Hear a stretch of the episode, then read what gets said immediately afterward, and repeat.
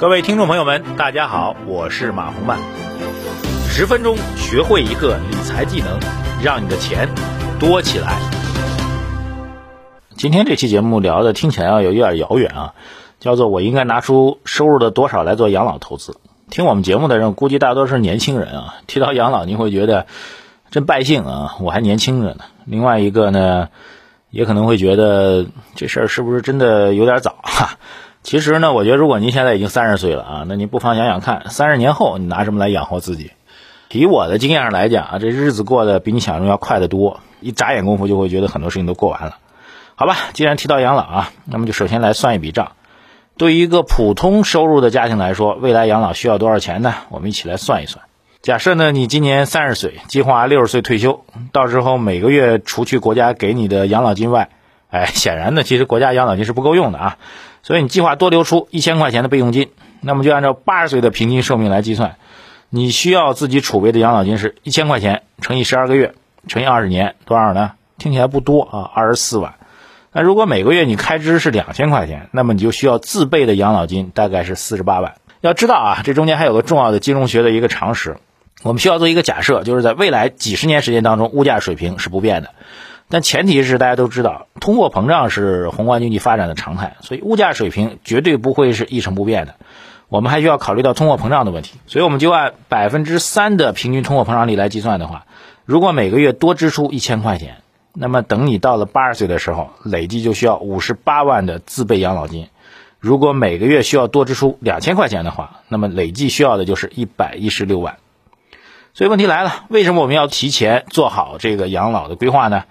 看一组数据啊，其相关数据显示呢，中国其实在二零一三年就已经明确的进入到老龄化社会了。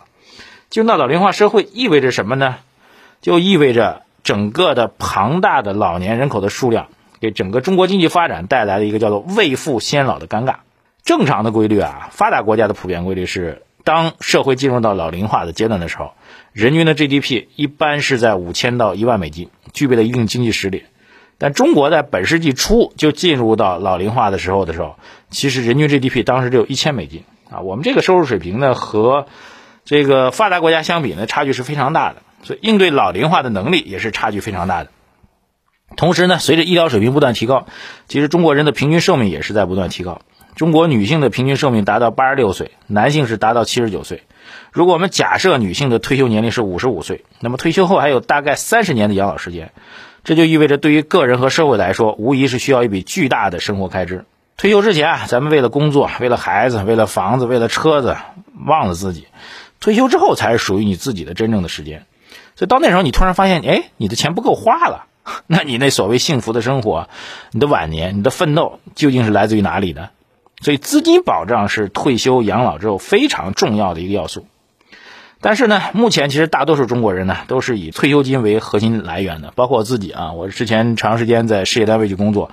很多年龄比我大的员工都跟我说：“哎，我就等着退休了，退休之后还有国家来养我。”但实际上，你要真正去算的话，能够养你的这些资金，可能跟你的预期的生活质量水平差距还是比较大的。社会养老保险是我们国家社会保障体系的重要组成部分，它的作用主要是为大众提供基础的退休生活保障。简而言之呢，只能是解决基本的温饱问题，而跟社会养老保险，跟你的这个现在的在职收入相比呢，整体的这个水平会差距很大。所以，如果你还想在退休之后过上你现在工作状态、拿着工资的生活水平，那你就必须去做好养老金的储备。